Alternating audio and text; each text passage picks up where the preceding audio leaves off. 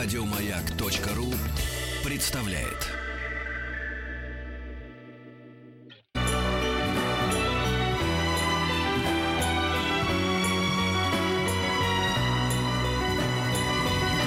Спутник кинозрителя.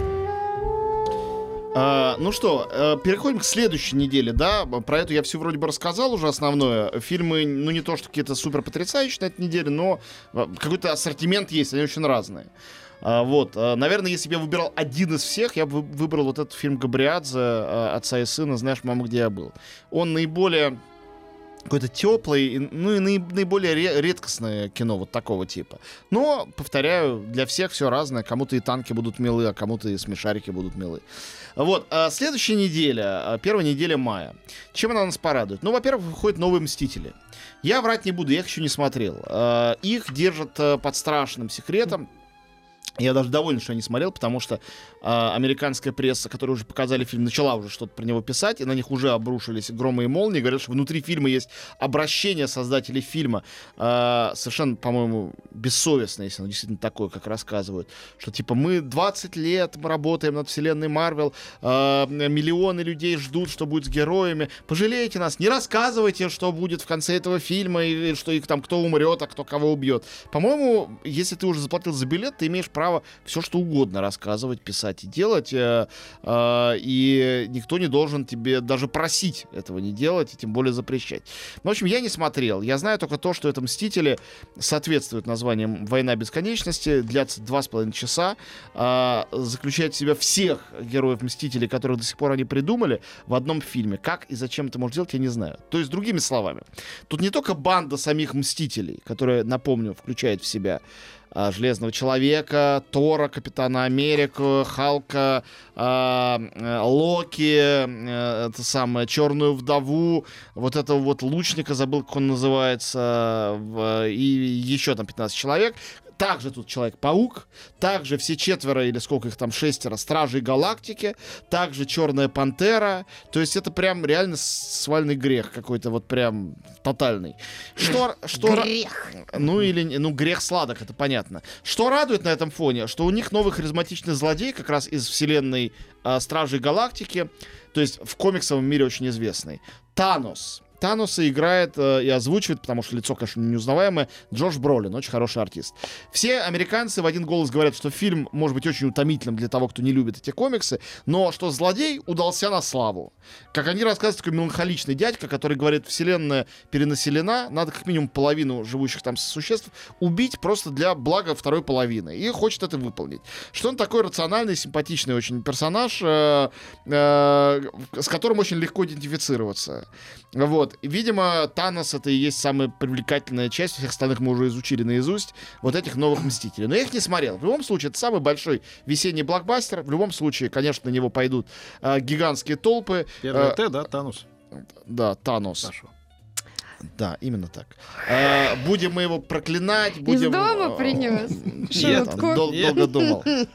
Ну, голевая это, это, это самое, как называется, вдохновение его осенило вдруг. Вот, а, значит, Шалун. в независимости, в независимости от того, будем мы хвалить или ругать, э, все равно все пойдут смотреть «Мстители». Да. Я не пойду, я никогда не ходил. Ты мои слова. Вы никогда не ходил. Не, а, не есть целевая аудитория. Согласны. Вот, э, увидите. Молчи. А, сборы будут рекордные, я вам сейчас это говорю, за сколько, за, ну, больше, чем за ну, неделю до выхода.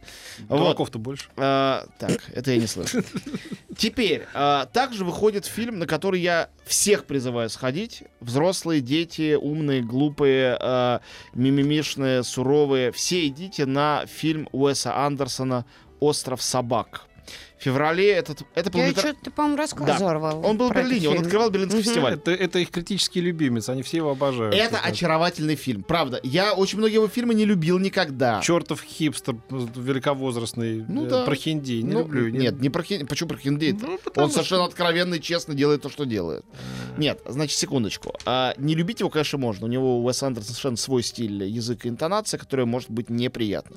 Но то, что он честный работник, э, своего этого стиля, то, что никогда ни с кем его не спутаешь, у него абсолютно собственное кино, авторское, при том, что он делает его со звездами, и это не делается на потребу массам, это делается для особенного своего выращенного зрителя. Дальше люби, не люби, дело твое. Но, что я хочу сказать. «Остров собак» — это мультфильм.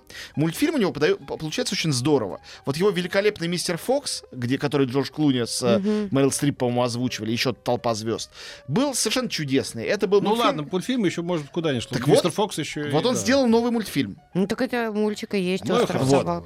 Значит, Пускай он, в фильме только не он очень оригинально придуман. Ты передай ему, ладно? Хорошо, скажу.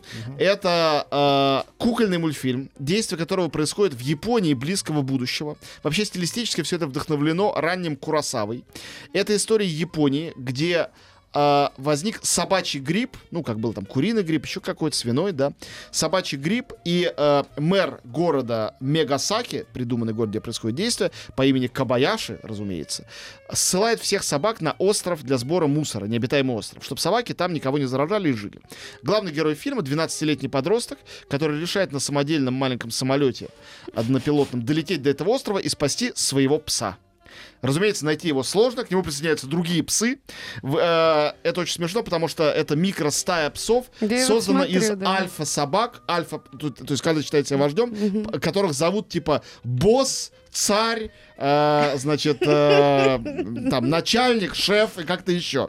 И они не могут все время выяснить, кто из них главный. Они такие смешные. Да, собаки очаровательные. Причем там очень лучше смотреть, конечно, в оригинале. Во-первых, там э, толпа звезд это озвучила. Толпа.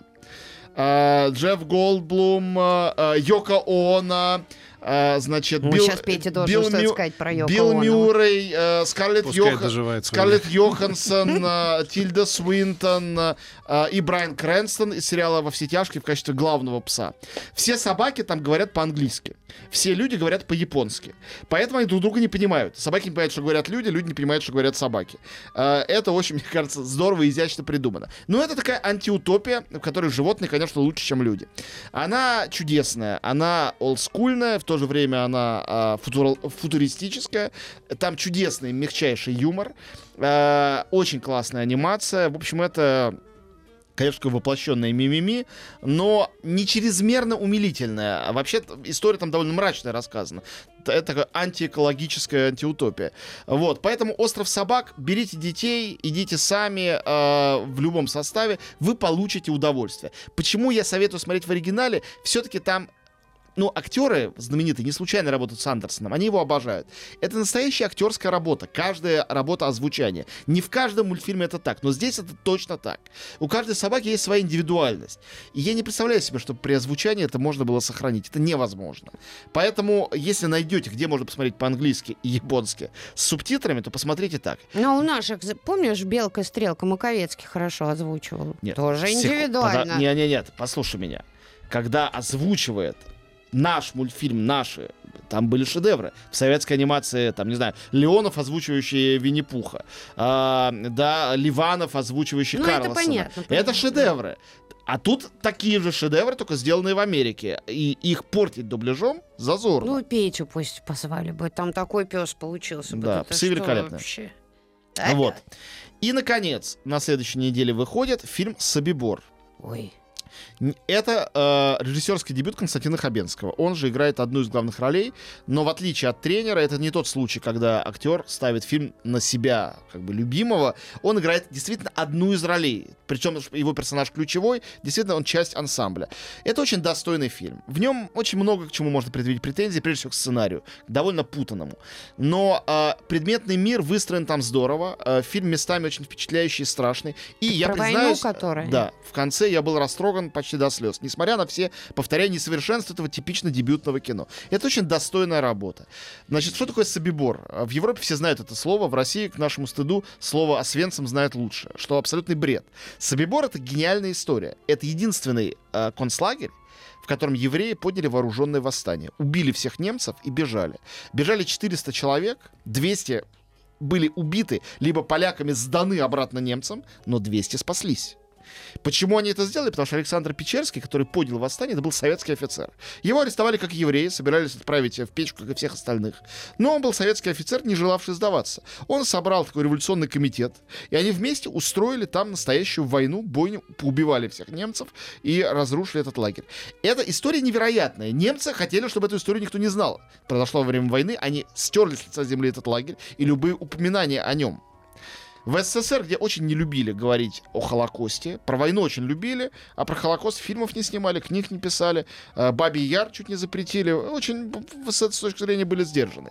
К сожалению, эта традиция продолжается и сейчас. Фильмов об уничтожении евреев, которых на территории СССР огромное количество уничтожили, миллионы, а, так почти что и нету. И «Собибор» именно такой фильм. Это не патриотический фильм про советского офицера или про русских людей. Это абсолютно космополитическое кино о борьбе со злом, глобальное, э, очень, повторяю, достойная, честная и очень трогательная. С очень хорошим актерским составом, кстати говоря, Кристоф Ламбер, он же Кристофер Ламберт, играет начальника лагеря, демонического нациста, по-моему, не хуже, чем когда-то Рэй Файнс играл у Спилберга. Ну, понятно, что Спибор это не список Шиндлера, это не такого уровня кино, но все-таки это этого же жанра кино, в эту же сторону смотрящее. Поэтому вот я к нему с абсолютной симпатией и призываю всех под 9 мая Собибор посмотреть. Уж если будете выбирать, лучше Собибор, чем фильм, извините, «Танки». Спутник кинозрителя. Вот, друзья, я рассказал э, о э, прокате следующей недели. Я хочу теперь э, совершенно отдельно вас позвать на э, два показа, э, в которых буду принимать участие сам, и которые, мне кажутся, совершенно замечательные. Скажу нескромно. Не скромно, но честно. Э, значит, во-первых, будут показывать фильм «Красавица для чудовища». Это дурацкий русский перевод названия. Вообще-то фильм называется «Мэри Шелли». Это первый байопик э, Мэри Шелли, писательницы, которая написала, собственно, роман «Франкенштейн». Uh, впервые сделали фильм про нее. Не то, что какой-то потрясающий фильм. Ну, там участвуют и Перси Биша Шелли, Лорд Байрон, все, значит, герои той эпохи. Но, во-первых, это дико интересный персонаж. Во-вторых, uh, чудесная Эль Фаннинг мне очень нравится. Она играет там главную роль. Показ будет по-английски с субтитрами 4 мая. Спецпоказ. И теперь главное. Вот мне кажется, это лучшее, что мы можем сделать, чтобы правильно встретить 9 мая с моей точки зрения. Я всех-всех-всех зову. Большой зал кинотеатра «Октябрь». 6 мая у нас будет там показ отреставрированной версии, только что сделанной на Мосфильме. Летят журавли. Летят журавли. Летят ну, я журавли. надеюсь, не раскрашивали. Боже, и... реставрировали, значит, Хорошо. возвращали к оригинальному Хорошо. состоянию. Хорошо. А, значит, а, а, звук а, и изображение, все это очищалось вот, э, то есть все, все, что можно было лучше сделать для этого фильма, сделали. И, кстати, спецы на Мосфильме потрясающие. Это и к 9 мая и к Канскому фестивалю очередному, потому что именно на Канском фестивале в 1957 году снятый фильм этот получил единственную за всю историю «Золотую пальмовую ветвь», совершенно, конечно, заслуженную. Что сказать про эту картину, если вы вдруг ее не видели? Я думаю, многие из вас видели, но не видели никогда на большом экране. Я никогда не смотрел «Летят журавли» на большом экране. Я смотрел только по телевизору. А, во-первых, это упоительный, потрясающий сценарий. Это, на самом деле, пьеса Виктора Розова которая была такая оттепельным супертекстом. Во-вторых, это лучший фильм Михаила Колотозова, выдающегося режиссера.